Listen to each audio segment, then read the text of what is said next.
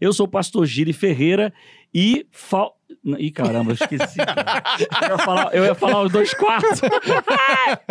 Qual que eu ia falar mesmo, cara? Dois É os Esse é dois- o quarto mês, é verdade. Falta Desculpa. quatro meses pra terminar. Não, não, esse é o quarto mês de gravação. Vai datar o Ah, programa. é, então ah, vai. é isso aí, isso é. Então faz conta que com- ninguém ouviu. É, Continua. não, vamos lá, de novo, de novo, de novo. 3, 2, 1, vai lá. Quatro são os pontos cardeais. Os quatro ventos, quatro anjos Deus tem. Quatro são os elementos: água, fogo, terra e ar. E são quatro os evangelhos também. Quatro também. Fala galera, estamos de volta para mais um episódio do podcast O Quarto Homem. E o Quarto Homem, você já sabe, é uma conversa entre amigos sobre os dilemas que nós enfrentamos na fornalha da vida, sempre acompanhados daquele que prometeu nunca nos deixar sozinhos. Para ser real, o Quarto Homem é Jesus Cristo. É aquele que está sempre ao nosso lado. Eu sou o pastor Giri Ferreira e este é o quarto mês de gravação do podcast O Quarto Homem. Rapaz. Olha, salva de palmas aí, ó. Aumenta aí o volume das palmas. Isso sem Chegamos lá, falhar nenhum dia. Nem um dia, é, teve uma semana Teve, só. teve, teve, né? Mas isso foi culpa do, do Foi editor. culpa do editor. Vocês estão de brincadeira. Porque, Mas, ó, Gili, a toda gente. semana um conteúdo novo. E a gente manda com antecedência pro, Gili, pro, pro editor. Sempre, cara. A gente trabalha com antecedência. Mentiroso! E aí, meu povo, aqui quem fala é Ed Peixoto. E hoje é quarta-feira à noite. O editor tem até amanhã de manhã pra estar com o, o- o podcast editado. Eita, nós! Eu não assumo esse BO. O cara é bom, o cara é bom, ele consegue. A gente trabalha com antecedência. Vamos, a gente ajuda ele a bater recordes. Você é maluco, é? Fala pessoal, aqui é Fabrício Fraga. E os quatro generais de Alexandre são Cassandro, Lisímaco, Seleuco e Ptolomeu. Ah, Misericórdia. pai. O pessoal do ensino médio já tem aí uma dica pra prova da semana que vem de história. Telecurso 2000.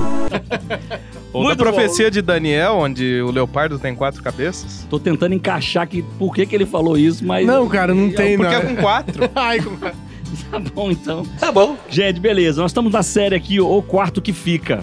Nós começamos na semana passada falando sobre fé e razão. E hoje nós vamos continuar falando sobre cosmovisão.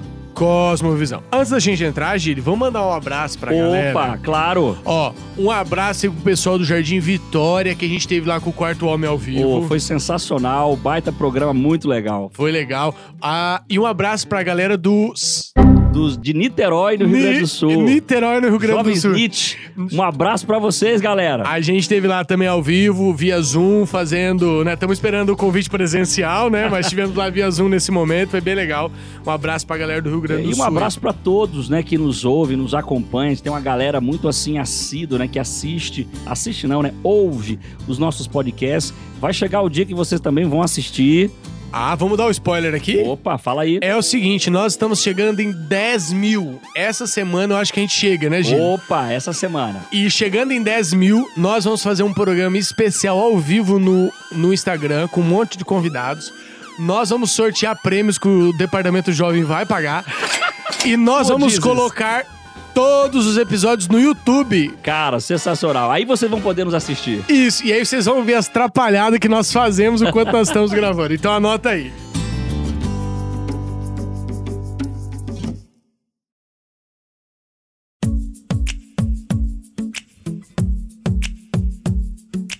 Hoje nós vamos falar sobre cosmovisão.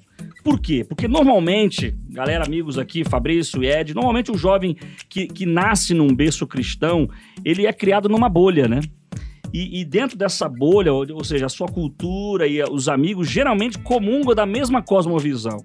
Só que quando eles ingressam na universidade, cara, isso representa um choque de realidade. Porque ali ele percebe que existem outras cosmovisões que ele talvez nunca tenha se aprofundado, nunca tenha ouvido de forma mais ampla por alguém que, que segue essas cosmovisões. E o problema não é ter outras cosmovisões, é perceber que essas cosmovisões, além de serem antagônicas, elas são agressivas à cosmovisão cristã. E esse é um grande problema que acontece muito entre os jovens universitários, fazendo com que 75% dos que ingressam na universidade acabam abandonando a cosmovisão cristã. Quando o cara chega ali e ele tem esse choque de novas cosmovisões, cosmovisões que eu acho importante frisar o que você falou aqui, elas são até agressivas à fé Uhum. cristã. ele que cresceu na bolha, lá na igreja dele, os amigos dele, a família acreditando nas mesmas coisas, a escola acreditando muitas vezes na mesma coisa, ele não tem uma fé testada ainda. Uhum. Ele não tem uma fé robusta. E aí, quando a cosmovisão dele se choca com essas outras, ele aparentemente não tem as respostas. Aparentemente, os outros têm respostas melhores do que as dele. Por quê? Porque a galera que tá lá, ela já tá no universo do conflito. Eles já estão. Já são mais musculosos. É mais. Pre- Preparados pro debate. É né? mais ou menos igual se eu você entrasse no UFC, né, cara? Então. Nós ia apanhar feio no começo, né? Eu caio só de olhar. Mas com o tempo você vai ganhando ro- robustez, né? Então, como a gente é criado na bolha, quando a gente entra lá, você tem cosmovisões diferentes, agressivas à fé cristã, que hoje a universidade Uhum. é um lugar agressivo à fé cristã. É verdade. você pode falar que você é budista, que você é mal, você é muçulmano, você pode falar que você pode falar o que você quiser. Desde que você não fale que é cristão. Ser cristão, você vai ser utilizado, você vai ser ridicularizado. Cara, e não é exagero, né, Ed? O que Não, nós estamos cara. falando aqui, você pode comprovar, principalmente você que estuda numa universidade secular, né, federal ou, ou- ou privada, e isso acontece demais, demais mesmo. Mas assim, antes a gente eh, começar a falar mais sobre esse assunto, eu acho que é importante a gente começar pelo começo. Fui redundante de propósito aqui. Então, tentando começar pelo começo... Certeza que foi de propósito. Certeza, eu já aviso antes para não ter problema. então vamos começar aqui pelo começo. Explica para nós aqui, para a galera que está nos, nos ouvindo, o que, que é cosmovisão. Cosmovisão é a visão de mundo, a forma como a pessoa interpreta a realidade, como ela se relaciona com a realidade, a forma como ela entende os fenômenos que acontecem ao seu redor e qual é o lugar dela nisso tudo. A gente poderia falar o seguinte: cosmovisão é um óculos, é uma lente. Sim, Através dessa lente você enxerga o mundo. E depende da lente, você vai enxergar o mundo mais esverdeado, depende da lente, pensando no óculos, né? sim. Você vai enxergar o, o mundo mais Colorido. amarelado, colorido, Preto escuro, branco. preto e branco. Então, a cosmovisão é isso. É uma lente que você usa para enxergar o mundo e julgar as coisas que acontecem à sua volta. Uma outra forma de também definir cosmovisão é esse conjunto de ideias, né, de conceitos que formam o seu ponto de partida. Sabe aquele porto seguro onde nos momentos mais tensos da sua vida você sempre recorre a ela, né, para ter um, um ponto de partida, uma direção, um norte. Então, isso é cosmovisão. A cosmovisão nos dá as premissas para que a gente lide com todos os outros assuntos. Top. Por isso, quando a pessoa, ainda que inconscientemente, se alia a um corpo de pensamento ou a uma cosmovisão, ela está assumindo para si essas premissas. Legal. E tem outro detalhe também, a gente que é, é desse mundo, né, de, de, de filmes, cinemas, etc e tal, né, a, a, a Eu não, que eu sou é- de Jesus, eu sou da Bíblia. É, ok, eu acredito. Aham, Cláudia, senta lá. É, a cosmovisão é essa grande história, né? É esse grande roteiro que estrutura o nosso modo de pensar e o nosso modo de agir. Então, todas as cosmovisões, eles poderiam ser colocados numa grande história, né?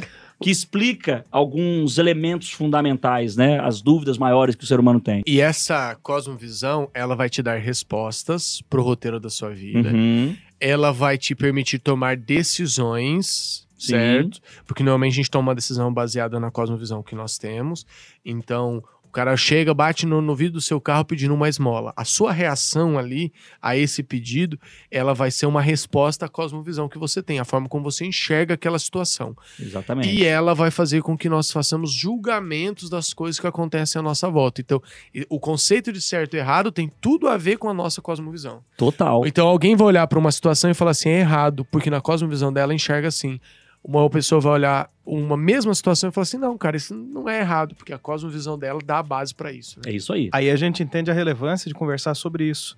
Não é uma questão meramente filosófica, é algo que permeia todas as práticas, todos os momentos do nosso dia a dia. Tremendaço. Então, assim, vamos, vamos mi- esmiuçar aqui para os nossos, nossos ouvintes é, e entender o seguinte: antes de a gente falar até como se constrói uma cosmovisão, eu acho que é bacana já definir onde ela age, né? Porque se a cosmovisão é essa macro história que estrutura o nosso modo de pensar, de agir, a gente vai entender o seguinte: ela vai agir em pontos fundamentais. Todas as cosmovisões vão tentar responder as seguintes perguntas: de onde viemos?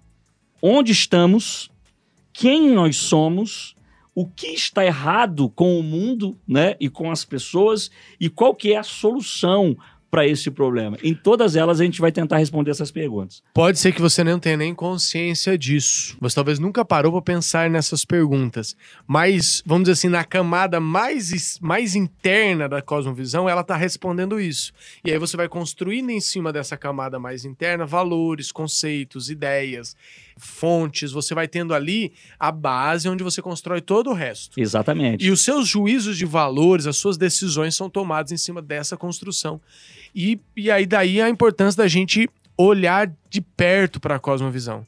Uhum. Olhar para todas elas com um olhar de julgamento e olhar de perto, porque elas interferem em tudo que a gente vai fazer, né? Como nós somos cristãos, né, e todo mundo que está nos ouvindo, essa grande maioria também é cristã, é, é interessante a gente buscar compreender a cosmovisão cristã. Então, a partir dela, a gente vai traçar alguns paralelos com outras cosmovisões. Então, assim, nessa sequência aqui de onde ela age, como é que nós resumiríamos a cosmovisão cristã?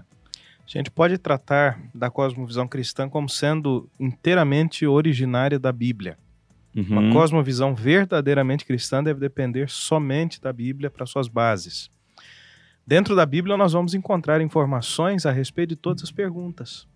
E todas elas estão centradas em uma pessoa, ou no quarto homem, né? Ô, Para ficarmos dentro aí do tema do podcast. Top, top. Quando a gente pensa nas ações de Deus, a gente encontra as respostas para isso. Por exemplo, na ação de criar, nós entendemos de onde nós viemos. Uhum. Na ação de salvar, nós entendemos onde nos encontramos na história do mundo. Uhum. Quando nós pensamos sobre quem somos, nós lembramos do fato que Deus deu no princípio a sua imagem e a sua semelhança para a humanidade. Quando nós pensamos no que está errado com o mundo, a gente lembra do grande conflito, um conflito que Do pecado, do né? pecado entre Cristo e Satanás, que atingiu a todo o universo com a grande controvérsia, né? E a solução a gente lembra do grande momento que nós todos esperamos da volta de Cristo, quando finalmente todas as injustiças e todos os erros estarão corrigidos e então a justiça vai se sentir em casa. Então, amigos, a gente poderia resumir a cosmovisão cristã se a gente fosse, por exemplo, colocar o, o resumo dessa grande história contada pela cosmovisão cristã é que Deus, o criador do universo, nos criou para um relacionamento com ele. Então, antes de tudo existir, existia a vida, que, que é Deus. Então, isso, isso é muito interessante. Só que o pecado, certo, rompeu esse relacionamento entre o Criador e a criatura. E essa é a resposta do porquê existe o mal, o sofrimento. Houve um corte, houve uma ruptura. E qual que é a solução criada por Deus para resolver esse problema? É Jesus Cristo, que veio para nos conectar a Ele novamente, para que esse relacionamento pudesse ser restabelecido. Então, basicamente, essa é a grande história do plano da salvação, do grande conflito. Então, a, a partir dessa grande história, dessa cosmovisão, nós vamos responder essas outras perguntas aí. Tá certo isso? Interessante, pastor Gili, que quando a gente pensa na cosmovisão cristã como um relacionamento entre Deus e a humanidade, a gente lembra que na maldição do pecado, quatro formas de relacionamento foram atingidas e afetadas. Primeiro lugar, o relacionamento do ser humano com Deus, Uhum. nossa vida espiritual. Em segundo lugar, o relacionamento interno do ser humano. Como que eu faço a minha paz comigo? Como que eu me entendo? Como que eu entendo as minhas reações, as minhas vontades? Em terceiro lugar, a minha relação com o próximo. Como que eu vou tratar o meu semelhante? Qual é a minha relação? Eu sou oprimido por ele? Eu sou opressor dele? Essa é uma pergunta de cosmovisão, né? Uhum. E por fim, a nossa relação com o ambiente, que é um assunto que tem sido muito discutido hoje em dia. Verdade. Então, dentro da maldição do pecado, a gente vê uma deformação em todos esses aspectos. E cada cosmovisão diferente vai tentar agregar respostas para nos darem uma visão maior acerca do que está acontecendo no nosso lugar nisso tudo. Sensacional. O ponto é que todas essas respostas, em geral, serão humanas. Então, é o ser humano tentando resolver o problema do ser humano. Uhum. Então você ter essa noção, e foi muito legal vocês resumirem a cosmovisão cristã, a gente vai ter lá pra frente, a gente vai entrar em cada um desses assuntos. A cosmovisão agora vai interferir na sua visão de mundo. Como é que ela interfere? Vamos dar um exemplo. De onde nós viemos? Então, dentro da visão cristã, de onde nós viemos? Nós somos sonho de Deus, plano dele, Uhum. criados para um propósito. Foi de lá que nós viemos. Vamos pegar uma cosmovisão evolucionista. ela vai olhar pra você e falar assim, cara, você é um acidente no espaço-tempo. Um mero fruto do acaso. Um mero fruto do acaso. Veja que há um, um juízo de valor sobre nós muito diferente dentro Uhum. dessas cosmovisões. E isso tem consequências. Uhum. Vou dar um exemplo de uma consequência. Quando eu me relaciono com o outro, se eu entendo que eu sou fruto do sonho de Deus, o outro também é. E eu devo protegê-lo e cuidá-lo. Agora, se eu entendo que eu sou fruto do acaso, esse cara também é fruto do acaso. E talvez ele seja um erro, que poderia ser eliminado. Isso daí, por exemplo, vai impactar a visão de justiça, que é um assunto que está no coração de nós todos, né? Justiça e justiça social. Se eu entendo que há semelhança entre eu e meu próximo, a justiça vai fluir de uma certa forma. Se eu entendo que pode haver um superior, outro inferior, a justiça deixa de existir. Quer ver um outro exemplo? Na compreensão de onde nós estamos, né? a natureza do mundo. Até na introdução aqui, quando a gente conversava antes de começar a gravar, Fabrício, você falou um negócio legal ali. A diferença entre, por exemplo, a cosmovisão cristã e a cosmovisão espírita dentro desse aspecto. Exato. Quando a gente pensa no espiritismo kardecista e na visão de mundo que ele fornece, a gente entende que a humanidade é simplesmente um corpo que não tem uma identidade definida, porque são sucessivas reencarnações, então eu não sou eu, Uhum. eu sou simplesmente um, está- um estágio presente de algo que já foi e que voltará a ser, e que dentro desse ciclo de diversas reencarnações, a humanidade vai se melhorando. Então não precisa ajuda de um fator externo, de um salvador. A humanidade soluciona o seu próprio problema individualmente. Cada um vai melhorando, se aprimorando, Vai se evoluindo. vai se evoluindo, e eu sou a resposta para o meu problema de novo. Aí a gente começa a ver uma semelhança. Todas essas cosmovisões que não estão adequadas à visão bíblica do grande conflito, elas vão ter o ser humano como a resposta final para tudo. Ó, interessante, você falou de todas aí, acho que é legal para o ouvinte entender que existem a- as principais cosmovisões que conflitam diretamente com a cosmovisão cristã. Quais são elas? Duas vocês já mencionaram aqui, né? O evolucionismo, né? o espiritismo. A gente poderia citar aqui um terceiro, que seria o, o relativismo pós-moderno. A, a- a pós-modernidade, ou modernidade tardia, ela já está sendo já é, é, divulgada como uma cosmovisão, porque está mexendo com a forma das pessoas enxergarem o mundo. E também até mesmo a, a, a cosmovisão marxista, poderíamos dizer assim, está sendo muito falado, muito difundido, e muitos comentam que existe, não existe, é ou não é. Essas formas de enxergar o mundo, elas estão entrando em, em um fight com a cosmovisão cristã ou com os cristãos, e é interessante a gente saber a diferença entre elas, os pontos, etc. Se a gente pudesse colocar num pacote só todas as religiões, as, é, as ideias orientais, a gente poderia falar o espiritualismo, né? Uhum. Que é uma cosmovisão espiritualista, que aí tem a ver com as religiões orientais. Então, Sim. essas são as principais cosmovisão que, cosmovisões que nós temos hoje é, em meio em voga aqui, né? É, e nós estamos tratando aqui, na verdade, mais dessas que estão dentro da realidade do mundo ocidental, Isso. ok? Não estamos entrando tanto nessa esfera do, do Oriente. É interessante, pastor, que essas quatro formas de cosmovisão foram mencionadas, todas elas estão diretamente relacionadas com a profecia. Aí você entende porque a minha introdução teve a ver Uhum. com profecia. Quando a gente pensa sobre a história do mundo, e especialmente aquilo que aconteceu em 1844, vamos ver quem está com o ano bíblico em dia, né? Eita, momento em que Cristo inicia o processo de investigação no juízo divino, né, do santuário celestial. Em 1844, o mundo passa a dar mais atenção para esse assunto. E após esse momento vão surgir respostas humanas a essa mensagem que passou a ser pregada desde então. Eu vou citar apenas a data da publicação dos livros principais de cada uma dessas cosmovisões interessante. para a gente entender que tudo está no mesmo período e que E- tudo e pode tá meio ser correlacionado. relacionado. Legal, Exato. legal. Por exemplo, o Manifesto Comunista de Karl Marx, 1844. A Origem das Espécies de Charles Darwin, 1859. O Livro dos Espíritos de Allan Kardec, 1857. A questão do relativismo vem ainda adiante do ateísmo secular francês, a Revolução Francesa, quando a religião é posta de lado e a morto. razão Uhum. É. entronizada, exatamente. Aquela famosa prostituta ateniense, né? Levada razão. até a catedral de Notre Dame. Então a gente vê que estes quatro pontos, todos eles estão relacionados com a profecia. com um momento específico da história humana, onde a volta de Jesus passa a ser o centro de atenção e as diversas formas de distração propostas por Satanás.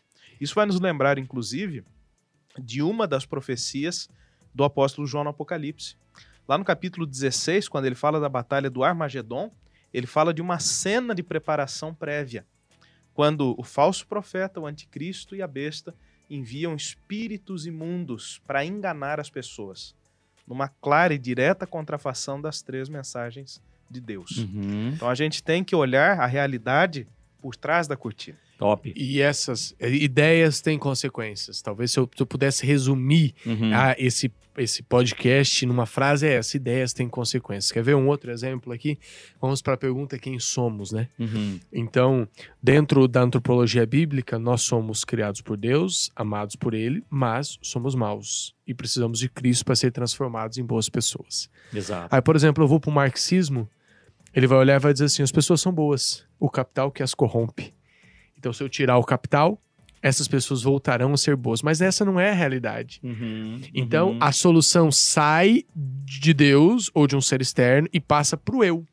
Sou eu que tenho que dar uma melhorada aqui, uma garibada, para que eu melhore, entendeu? E Pra não que- existe uma justiça verdadeira, porque não há equidade entre seres humanos. Um é o oprimido sempre, o outro é o opressor sempre, e vão para sempre estar em conflito. Então não há equilíbrio, não há possibilidade de justiça verdadeira. É, e isso também a gente vê na abordagem psicológica, da, que é a psicologia histórico-cultural, né, ou a sócio-histórica, né, que também vai trabalhar essa ideia de que o homem não é essencialmente mal, mas o meio em que ele está, a cultura em que ele está inserido, o corrompe. Então você vê que, ah, dependendo da forma como você enxerga o mundo, você vai responder essas inquietações de forma muito diferente. E aí você nunca é culpado por nada. Você sempre é inocente. Foi sempre. Foi porque o pai, porque a mãe, porque uma situação, porque outro, porque o governo, porque o outro. E a gente vai sempre terceirizando as nossas responsabilidades, né? Então você tem uma ideia que tem uma consequência muito devastadora isso aí. Agora, agora vamos entender um, um detalhe assim, ó. A gente já colocou aqui vários pontos e, e essas cosmovisões, né, que contrastam muito com a, a fé, a cosmovisão cristã, elas estão aí, né? Os nossos jovens estão bebendo dessas fontes e tudo mais. E alguns, não são poucos jovens, perguntam assim, ó, é possível conciliar essas cosmovisões, tipo a cosmovisão cristã, com as demais cosmovisões? A gente não está vendo mais ou menos isso acontecer por aí, né? É, tem movimentos de evolucionistas teístas. O quê? Que a gente sabe que existe. Existe o, o, o cristianismo progressista, né? Que está se tentando juntar as ideias de Marx com, com o cristianismo. É mais ou menos isso. Qual seria a resposta para essa galera que pergunta? É possível conciliar as cosmovisões é, diferentes assim? É possível? Em primeiro lugar, é importante lembrar que em qualquer um desses sistemas vão existir coisas boas. Uhum. Isso é o que a gente tem que reconhecer. Não tenha Em dúvida. todos eles vão existir respostas a demandas verdadeiras, importantes. O que nós precisamos lembrar é que no meio de um universo de distorções, essas poucas verdades não vão qualificar o sistema todo como algo que pode ser adotado por um cristão. E você tem as mesmas respostas e às vezes respostas melhores dentro do, da cosmovisão cristã. Então, por exemplo, vamos pegar um que está na moda, né? Que é o, a, a visão marxista. Então o pessoal fala, não, porque Marx fala sobre cuidar do pobre. Cara, a Bíblia também fala sobre isso. A Bíblia tem uma Uhum. resposta para isso. Eu não preciso de Marx para isso. Uhum. Ah, porque ele fala da importância. Cara, a Bíblia também fala, aponta a Bíblia e diz assim: você tem que cuidar do seu irmão. Se ele ficar pobre e tiver que vender a terra para você, devolva. De- Você vai usar por 50 anos, depois você devolve para a família dele, para que a próxima geração não fique pobre também. É, Jesus mesmo fala, quando ele fala sobre pobre, né, ele diz: os pobres sempre terão convosco. Sempre vocês terão. Ou seja, Jesus está querendo dizer que as desigualdades, os problemas econômicos, sociais, é, sempre existirão, cara. É, e a única forma de resolver esse problema é com restabelecimento do reino de Deus na sua íntegra, por completo. Né? Então, o problema do pobre não é só a falta do dinheiro, né? é o pecado, que é o mesmo problema do rico também. Então, a, Então, a- isso é interessante de ser analisado. a resposta cristã ela vai muito além. Muito além. Só que o que eu tenho visto hoje? O cara pega e fala assim: Jesus disse isso, a Marx também falou. Então vamos reduzir Jesus a Marx. Entendeu? Ah, Jesus disse isso e Kardec também falou isso. Então vamos reduzir Jesus a Kardec.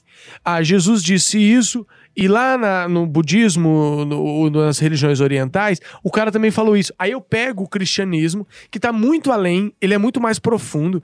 O, o- Jesus, ele, Jesus chega a falar assim: ó, se alguém vier pedir uma capa sua, você tira a capa, dá pra ele Uhum. e você tira também a manta.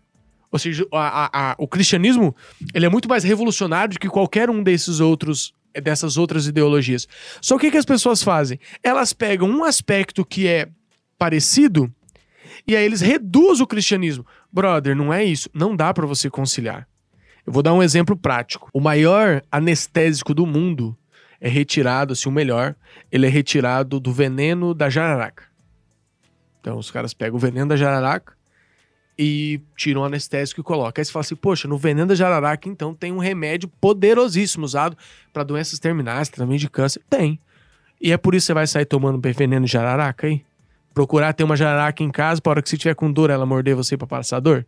Você não faz isso. Não é porque tem um aspecto bom que você consome todo o lixo. Uhum, uhum. Então você pega hoje ideologias que têm aspectos interessantes, que, que são similares, e aí você reduz Cristo e fala, vou pegar o pacote todo. O pacote todo tem consequência. Você vai acabar pegando lixo no meio. É isso aí. Esse processo de redução que o pastor Ed mencionou está muito relacionado com a forma que essas cosmovisões têm de se atualizar.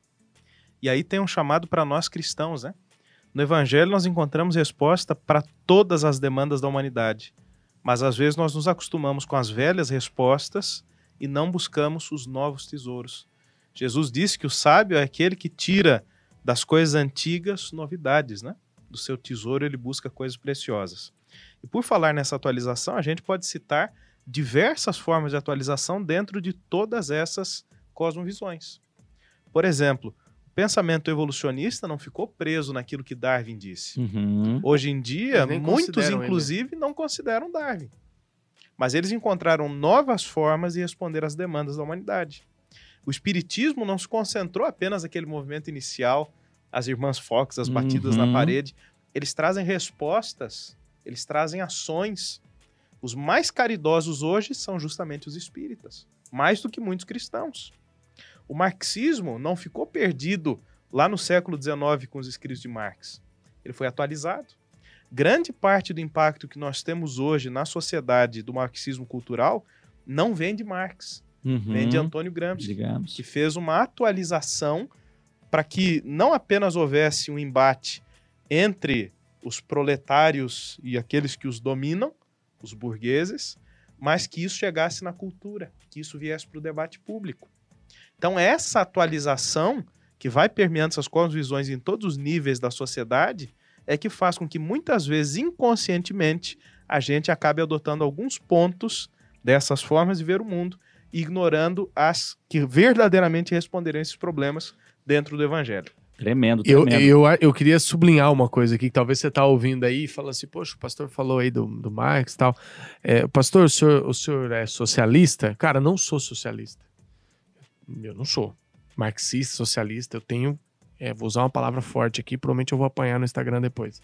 Eu tenho quisia. Como? Tá? Não sei se vocês conhecem esse termo. É ânsia de Não vai vômito. apanhar porque ninguém conhece. Eu nunca vi. Nunca nem vi. É ânsia de vômito. É ânsia É, de isso vômito. aí. Tá? Aí tu fala, então você é capitalista. Não, eu também tenho ânsia de vômito do capitalismo. Eu sou cristão. O cristianismo está acima de tudo isso. Ele é muito mais revolucionário do que o capitalismo. Ele é muito mais revolucionário do que o marxismo, o socialismo. Ele está além.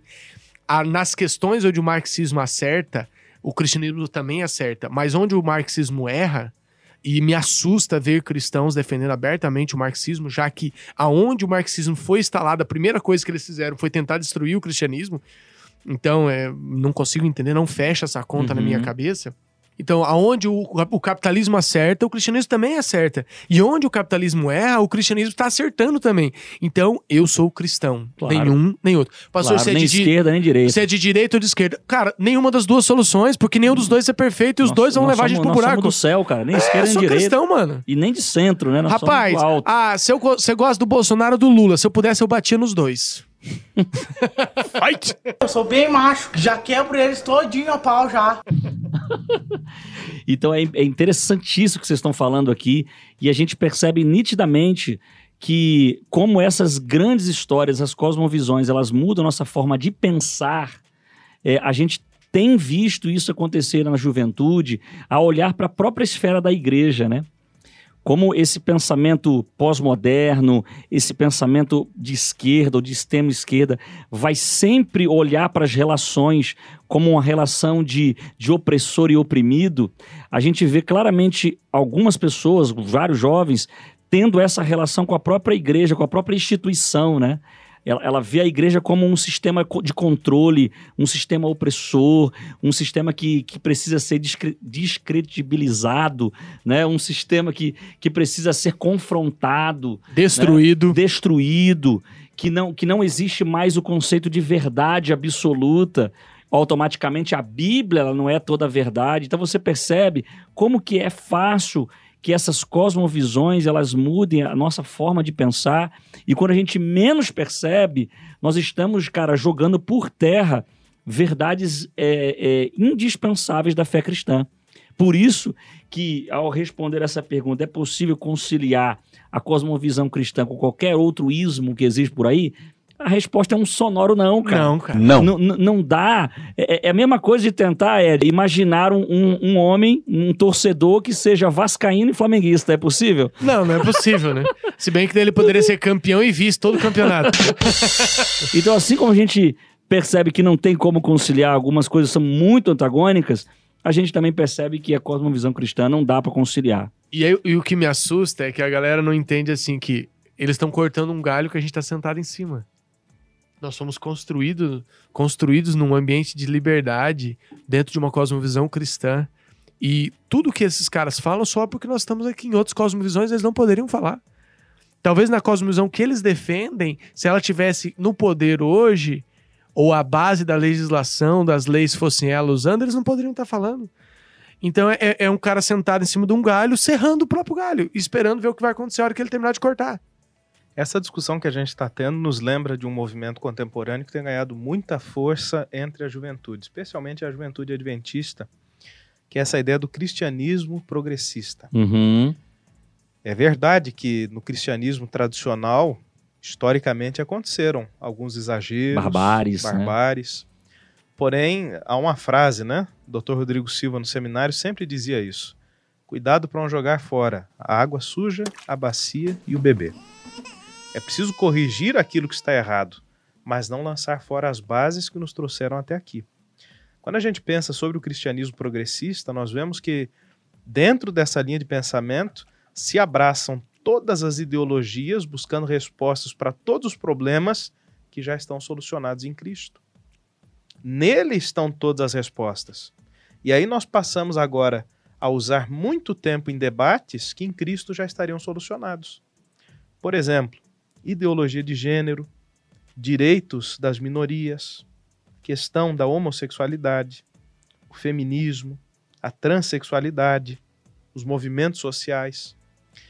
Todas essas coisas têm ganho muita força no meio da juventude cristã, porque eles têm um bom desejo de ser um- uma ferramenta de transformação.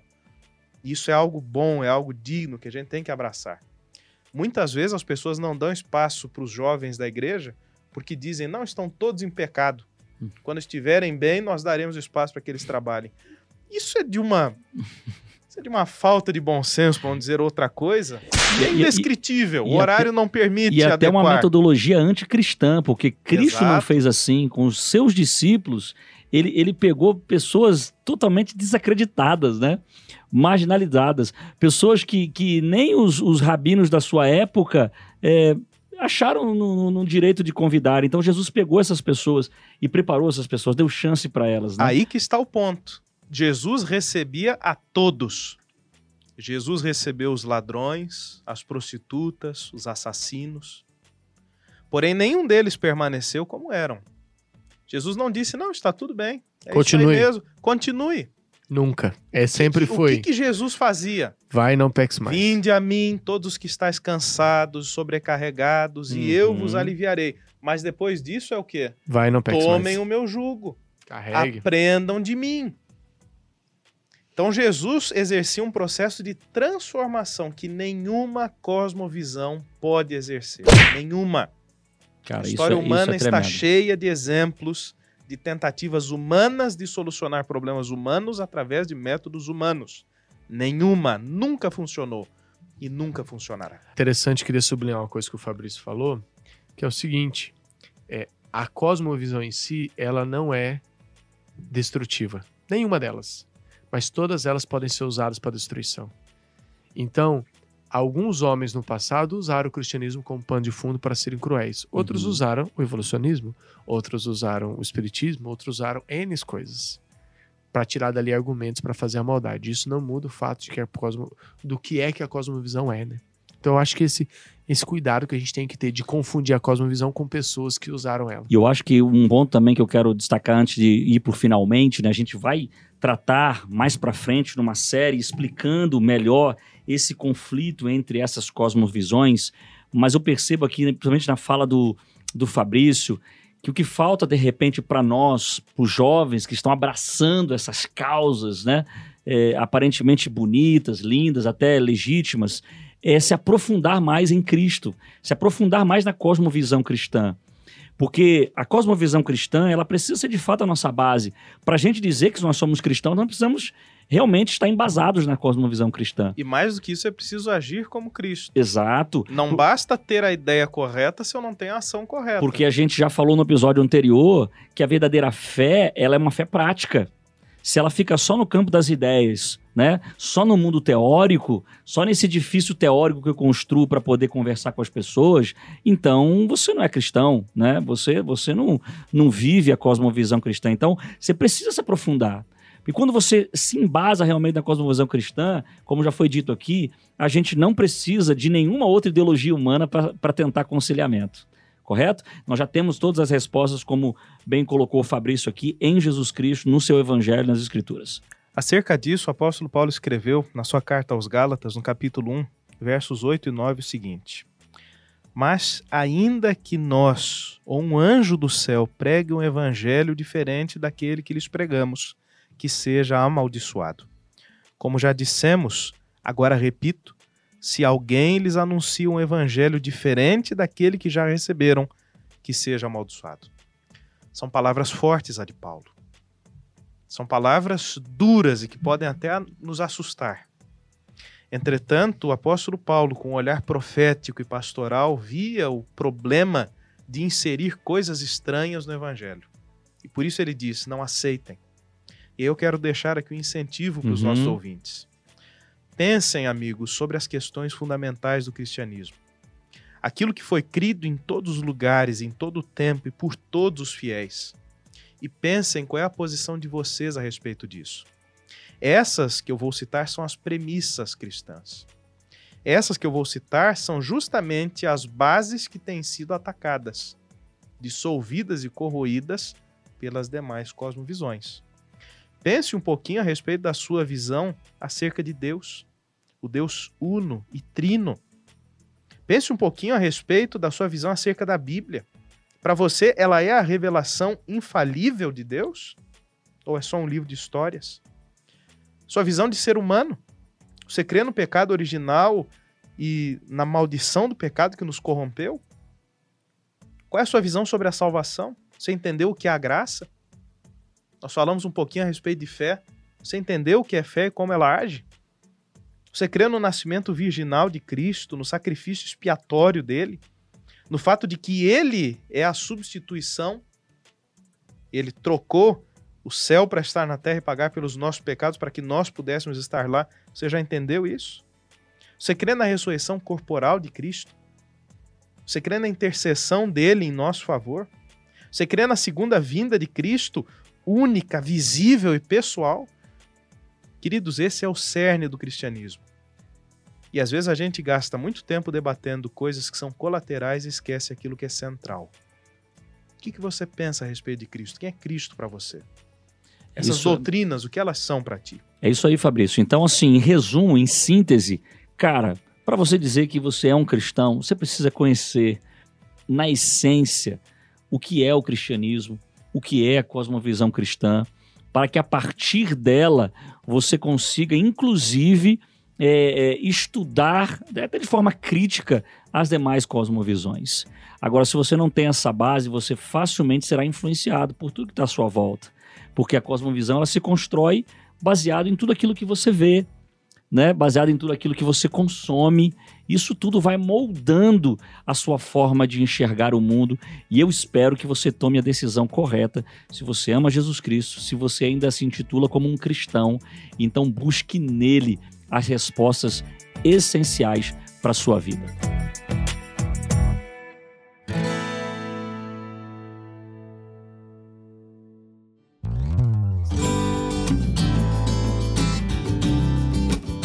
Um abraço, Ed.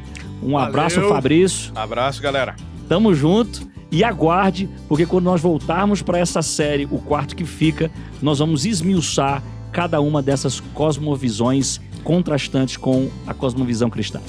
Um abraço, tamo junto. Valeu, galera. Abraço. Tchau, obrigado.